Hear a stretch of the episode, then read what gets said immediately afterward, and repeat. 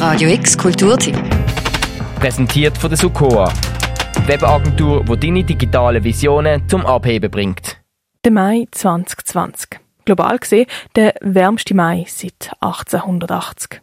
Der Klimawandel durch die Corona-Pandemie in letzter Zeit ein bisschen aus den Schlagzeilen verdrängt worden.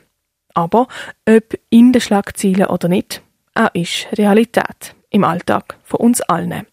Was dein Alltag konkret mit der Klimakrise zu tun hat, die Roman, wo du auf dem Kindle liest oder die Tomaten in dem griechischen Salat, um das geht's im Wissenschaftspodcast Treibhaus. Und auch darum, was du für unser Klima machen kannst. Aber am Samstag strahlen wir den Klimapodcast auch auf Radio X aus. Einen kurzen Einblick bekommst du jetzt. Der Christoph Keller ist ein von der Macher von Treibhaus, der Klimapodcast. Er ist bei uns für ein Interview vorbeigekommen. Christoph Keller, Treibhaus, der Klimapodcast. Jetzt Klima, Klimakrise. Was bedeutet das für dich persönlich? Ich glaube, es bedeutet für uns alle und natürlich auch für mich eine existenzielle Situation, wo wir uns drin befinden. Ich habe gestern einen Artikel gelesen, der sagt, wir stehen in einer der grössten Transitionen, in einer der grössten Umwälzungen der letzten 150 Jahre. Wir sehen im Moment brennen beispielsweise die Wälder in Sibirien. Wir laufen wieder in einen heißen Sommer rein. Wir haben einen der wärmsten Frühling gehabt. Es ist alles sehr spürbar mich betrifft und ich glaube, es betrifft eben sehr viele Leute. Seit dem November 2019 gibt es jetzt den Klimapodcast, den Wissenschaftspodcast zu der Klimakrise. Du hast mal gesagt, der Podcast ist Journalismus mit Haltung. Und man spürt eure Haltung klar raus. Das ist in dem Fall von Anfang an auch ein Ziel gewesen, den Hörer sagen, hey, es ist dringend. Es ist dringend zum einen und zum anderen ist es uns auch darum gegangen, in dem sogenannten dritten Teil, wo wir einmal haben in unserem Podcast, auch ein bisschen aufzuzeigen, was man machen kann. Also, dass wir als Bürgerinnen und Bürger eben heute in einem Zustand sind, in einer, in einer, in einer Zeit uns befinden, wo wir noch handeln können, wo wir innerhalb von der demokratischen äh, Rahmenbedingungen, wo wir drinnen leben, noch handeln können und heute auch sollten handeln und nicht sollten zuwarten, bis dann mit Notverordnungen, Notstandsgesetzgebungen muss gehandelt werden, weil die Klimakatastrophe wirklich dann reinkommt. Dass unsere Haltung heisst, Citoyen, Citoyenne, bewegt euch, macht etwas, gestaltet, redet miteinander, engagiert euch, weil irgendwann einmal ist es dann spät. Und dann sind eben auch ganz zentrale Institutionen unserer Gesellschaft, wie zum Beispiel Demokratie, in Gefahr. Genau, auf den dritten Teil, auf den will ich später nochmal zurückkommen. Ähm, ihr, das ist ein sechsköpfiges Team, das hier hinter dem Podcast ist. Magst du vielleicht kurz sagen, wer ist hinter Treibhaus? Also die jüngste im Bund ist äh, Celine Elber. Sie hat jetzt gerade, äh, sie ist jetzt gerade dran, ihr Studium abzuschließen an der Universität äh, Lausanne zum Thema Nachhaltigkeit. Dann ist mit dabei Alexandra Baumgartner. Sie ist Journalistin und Fotografin, hat sich ähm, intensiv mit dem Thema Saatgut auseinandergesetzt mit ihren fotografischen Arbeiten. Dann haben wir den Samuel Schläfli, er ist ein ganz weitgereister Journalist, der schon zwischen Afrika, Lateinamerika und Asien auch äh, Film produziert hat zum Thema äh, Klima. Wir haben den Simon Jäcki. Der Simon Jäcki ist ein Recherchierjournalist, der eher so ein aus der sozialen Ecke kommt, aber sich auch intensiv mit dem Thema Klima auseinandersetzt.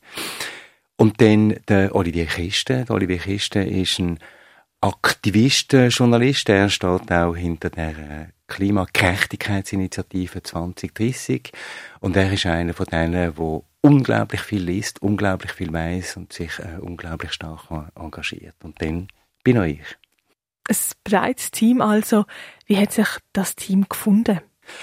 Das Team hat sich irgendwie äh, ganz lustig im letzten Herbst so zusammengefunden aufgrund von Gesprächen, die ich mit verschiedenen geführt habe und gemerkt habe, es haben ganz viele einfach Lust, so etwas zu machen. Also einen Podcast zu machen, eben nicht innerhalb von einem festen Rahmen, von einem Programmrahmen, sondern einfach mal relativ äh, frisch äh, losgesprungen.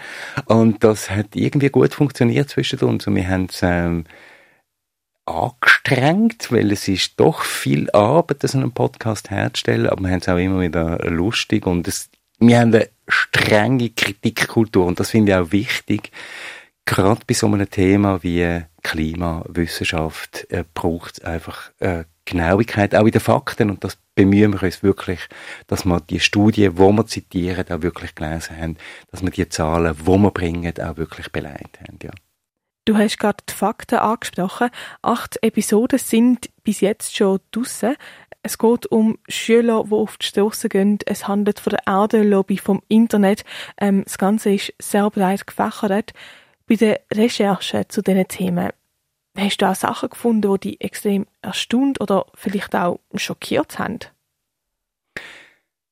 Was mich immer wieder schockiert, ist, wie viel man schon gewusst hat und wie wenig das man gemacht hat.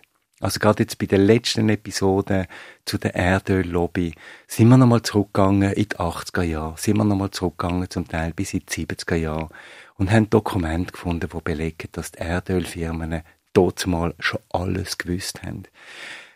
Wir haben Diskussionen nochmal äh, uns angelost und auch nochmal gelesen, wo da schon geführt worden sind zum Klimawandel, zu der Klimaerwärmung. Man hat da schon alles gewusst.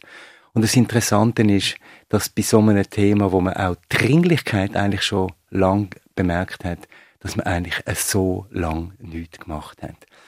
Und das ist etwas, wo uns immer wieder schockiert, eigentlich bei allen Themen. Sei es beim Thema Zement, sei es beim Thema Mobilität, sei es äh, bei einem Interview, das wir führen äh, mit der Av Energy, mit der Erdölvereinigung. Die Art von ich kann es manchmal fast nicht in Wort fassen, von Realitätsverweigerung, die wir da manchmal antreffen. Ich glaube, das ist schockierend. Und das geht zurück eben nicht Jahre, sondern Jahrzehnte. Wenn man so etwas recherchiert, dann lernt man ja unglaublich viel auch für sich selber. Was hast du da am meisten für Lehren bis jetzt, ist ja noch nicht fertig, für dich rausgezogen?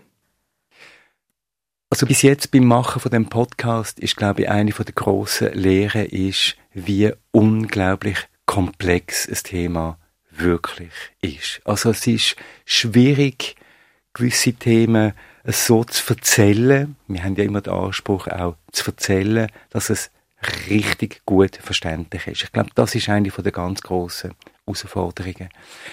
Und das andere ist, ähm, auch in dem Innen als Journalist und als Journalistinnen, wo wir sind, auch ganz eine einfache Botschaft überzubringen. Wir müssen einfach weg von den fossilen Brennstoffen. Also hohe Komplexität auf der einen Seite, auf der anderen Seite eine relativ einfache Antwort. In dieser einfachen Antwort steckt natürlich wiederum ganz viel Komplexität. Aber das ist so das Spannungsfeld, in dem wir uns äh, da befinden. Du hast vorhin den letzten Teil angesprochen von einem Podcast. Jede Episode ist ja so aufgebaut, dass es am Schluss nochmal darum geht, was kann ich, was kann der Hörer, die Hörerin wirklich machen, so wie ich die jetzt reden höre. Der Teil ist euch sehr wichtig gewesen. Du hast völlig recht, der Teil ist sehr wichtig. Ähm, er ist ähm, auch der, wo wo wir so dann auch beim Machen so in ein Feuer reinkommen einmal. Ähm, es gibt eine andere Geschwindigkeit, es gibt eine andere Dynamik, weil es da manchmal auch ein bisschen aktivistisch äh, wird. Ähm, aber ich glaube, es ist, wenn ich vorher schon gesagt habe, auch eine Notwendigkeit. Wir müssen uns äh, bewegen und vor allem, wir müssen reden miteinander. Wir müssen das Klimathema zu einem Klima, äh, zu einem Thema machen, wo man am zum Morgen kann darüber reden, wo man beim Mittagessen mit Kolleginnen und Kollegen kann darüber reden. Weil wir müssen uns darauf einstellen, dass wir in sehr kurzer Zeit ganz viele von unseren Gewohnheiten müssen über Bord werfen, andere Energieformen werden müssen brauchen, wir werden uns anders müssen verhalten, anders müssen reisen und so weiter. Und je früher wir anfangen über das reden, umso besser wird es da dabei gehen, in dieser neuen Normalität, in dieser neuen Gesellschaft. Und wir versuchen in dem dritten Teil ein bisschen anzudiskutieren, wie das könnte aussehen. Kommen wir doch zu der letzten Episode, die ausgestrahlt worden ist. Ähm, die erste Episode, die dann auf Radio X ausgestrahlt wird. Es geht um die Erdöllobby. Wie du schon angesprochen hast, ein Punkt, wo man schon sehr lange weiß, dass es schlecht ist fürs Klima, aber wo immer noch läuft. Magst du uns kurz mitnehmen in die Episode? Was erwartet uns da? Ja, wir machen eine weite Reise und versuchen zu verstehen, wie die Erdöllobby weltweit äh, funktioniert hat und immer noch funktioniert. Wir versuchen die Frage zu beantworten, wie es die Erdöllobby geschafft hat, bis heute relativ erfolgreich oder sagen wir mal bis vor kurzem relativ erfolgreich den Durchbruch von der erneuerbaren Energien äh, zu verhindern. Wir haben zwei Gespräche. Das eine ist mit Elise Krieg von der ETH Zürich, wo Lobbyismus von der Erdölfirmen in den USA äh, untersucht hat und auch erzählt von ihrem eigenen Land, von Norwegen, wo sie herkommt. Und wir haben das Gespräch mit dem Roland Bilang von der Avenergy, also von der früheren Erdölvereinigung, wo mir relativ krut erzählt hat, wie das sie die Sache sehen. Und wo mir auch unter anderem gesagt hat, dass aus seiner Perspektive die Sache mit der Klimaveränderung längst schon gelaufen ist und dass eigentlich unser Einfluss aufs Klima relativ gering ist. Habe ich dann gestaunt darüber, dass so eine Haltung überhaupt noch existiert und dass man so etwas überhaupt noch darf sagen in einem Interview. Danke, Christoph Keller. Dankeschön. Der Klimapodcast Treibhaus zeigt auf, wie viel der Alltag von uns allen mit der Klimakrise zu tun hat. Mit Wissenschaftlerinnen und Wissenschaftlern werden Themen angesprochen, wie zum Beispiel, was unsere Internetnutzung mit der Klimakrise zu tun hat oder wieso es manchmal einfach zivile Ungehorsam braucht. Das immer sehr noch an unserem Alltag mit dem Blick darauf, was jede und jede für unser Klima kann machen. Produziert worden ist Treibhaus der Klima-Podcast von Podcast Lab und du kannst ihn auch unter anderem auf der Webseite von Podcast Lab, das ist podcastlab.ch, nachhören. Und ab dem Samstag kannst du auch bei uns den Klimapodcast On Air hören. Radio X strahlt jeweils am zweitletzten Wochenende vom Monat Treibhaus in unserer Hörbox aus. Immer mit einem kurzen Gespräch mit dem Macher von Treibhaus. Los geht's also der Samstag am 4. mit Episode 8, eine ölige Lobby. Dabei geht's, wie der Name schon sagt, um die Macht der Erde-Lobby in der Schweiz und international. Für Radio X, die Claire Mikalev. Radio X Kulturtipp.